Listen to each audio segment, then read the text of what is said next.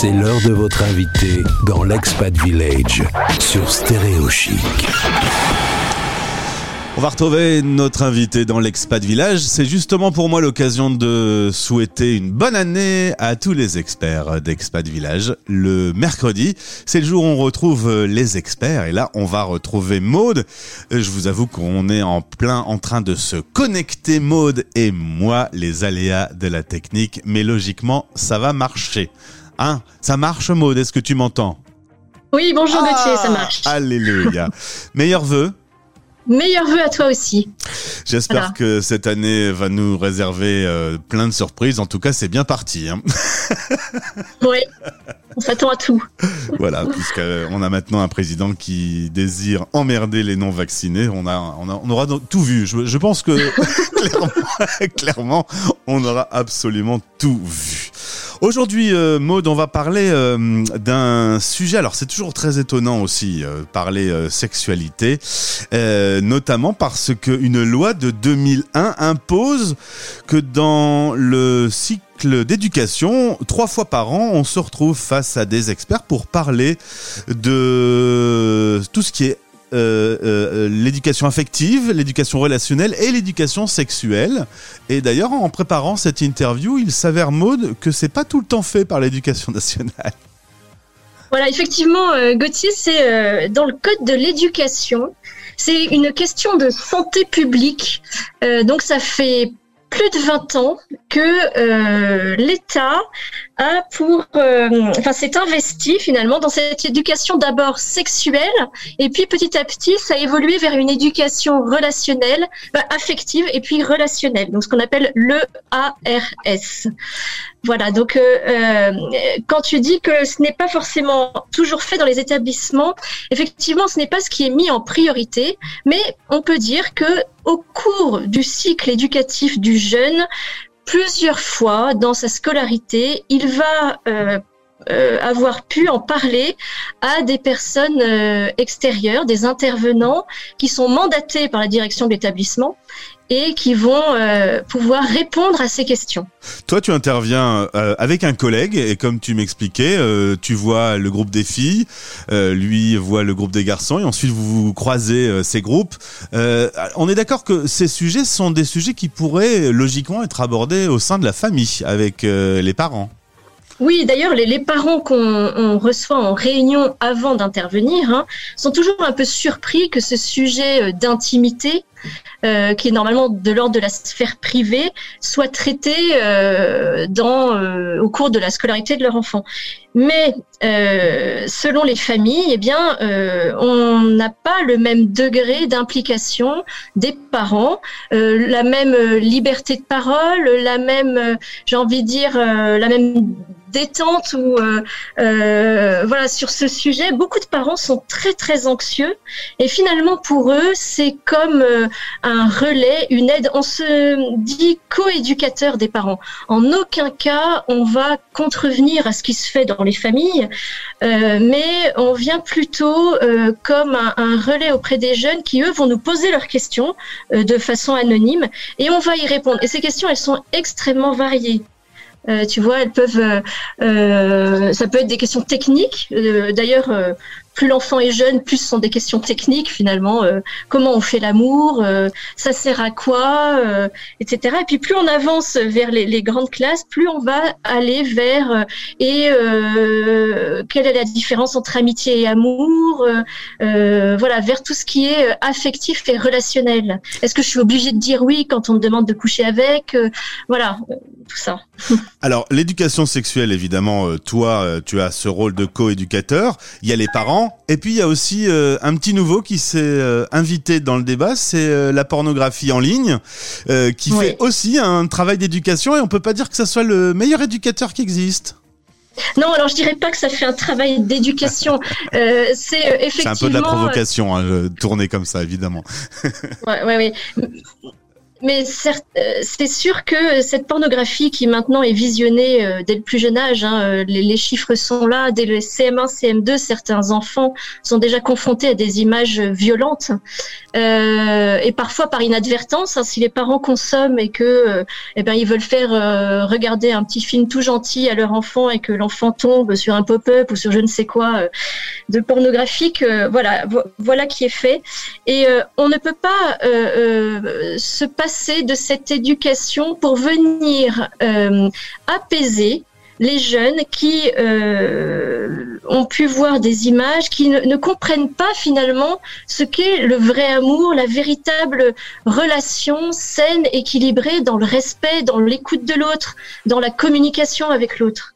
Et donc on a un vrai travail. Il y a un vrai travail euh, pour, repasser derrière et répondre à ces questions. Et euh, en répondant euh, aux questions, tu peux aussi déceler, et c'est tout le côté un peu paradoxal d'un sujet qui est très privé, qui est très intime, tu peux aussi déceler des problèmes plus profonds.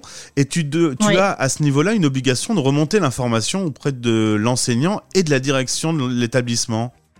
Oui, précisément. ce qu'on dit aux élèves quand on les reçoit en, début d'intervention, on a un petit moment en grand groupe, en groupe classe, euh, on leur dit bien, voilà qui on est. C'est une démarche de votre établissement et donc c'est la direction qui nous mandate, mais on est dans une euh, dans une un, moment euh, de de communication d'écoute privilégiée et discret, euh, il y a une confidentialité. Alors on dit bien que ce sujet doit être abordé dans leur famille, euh, avec des personnes de confiance, etc. Mais que euh, c'est pas le lieu de la balance. On va pas sortir euh, du cours et dire un tel a dit ça, un tel a dit ci. Voilà, on reste dans un, moment certes convivial, mais préservé. Et on met toujours un bémol qui est, voilà, si nous, intervenants extérieurs, nous venions à détecter, à déceler qu'un jeune est en danger, parce que dans ses réflexions, dans ce qu'il peut amener, dans ses questions, on sent qu'il euh, peut y avoir euh, un abus sexuel éventuel ou euh, un mal-être, eh bien ça, on sera obligé, euh, en en parlant à l'enfant avant, de euh, rompre cette confidentialité pour le préserver pour le, euh, pour le protéger. Cette éducation affective, relationnelle et sexuelle qui doit se faire au sein des établissements, est-ce qu'elle est également pratiquée dans le monde des expatriés? Est-ce que lorsqu'on est loin de son pays d'origine, dans des circuits scolaires un peu différents, est-ce que finalement cette loi s'impose aussi? Alors, à mon sens, oui. Après, y a-t-il euh, les intervenants euh, formés pour ça? Je ne sais pas. En tout cas, je crois qu'il s'agit vraiment du rôle des parents de, de, de vraiment euh, poser une parole pour répondre aux questions de leurs jeunes. Alors évidemment, ça dépend de la qualité de la relation qui a pu se développer entre le parent et son enfant. Mais dans tous les cas, il est possible de se renseigner. De, je me dis d'ailleurs, je pourrais monter des groupes de parole euh, euh, avec des parents euh, qui ont des tas de questions, qui savent pas comment amener le sujet, qui savent pas de quoi parler, quelle réponse apporter. Et je crois que là, vraiment, et particulièrement en expatriation, le rôle des parents est encore plus fort parce que je pense pas que les relais soient aussi développés et importants qu'en France. Donc du coup, faut jamais hésiter lorsqu'on bloque un peu en tant que parent parce que c'est pas un sujet non plus facile facile à aborder euh, le soir euh, autour de la soupe et, et, et d'évoquer des, des, choses qui peuvent être vraiment du ressort de l'intimité. Euh, faut pas hésiter à, à se tourner euh, vers des personnes comme toi qui sont vraiment euh, habilitées et rodées au, au, discours avec les, les, gens, les enfants je crois que vraiment, euh, aujourd'hui, à notre époque, on a la chance d'avoir euh, euh, des personnes relais et il faut, entre guillemets, s'en servir. On est là pour ça, nous, les, les conseillers conjugaux et familiaux, ou déjà les éducateurs en affectivité relationnelle et, sexualité, hein, parce qu'on n'est pas obligé d'être allé jusqu'au jusqu'à la validation du conseil conjugal pour déjà animer des groupes de jeunes. Et surtout, allons chercher les outils, ils existent et euh, ne nous, enfin, on, peut se sentir très seul devant ce sujet, mais je crois que l'important c'est d'être soi, c'est d'avoir confiance en sa qualité de parent.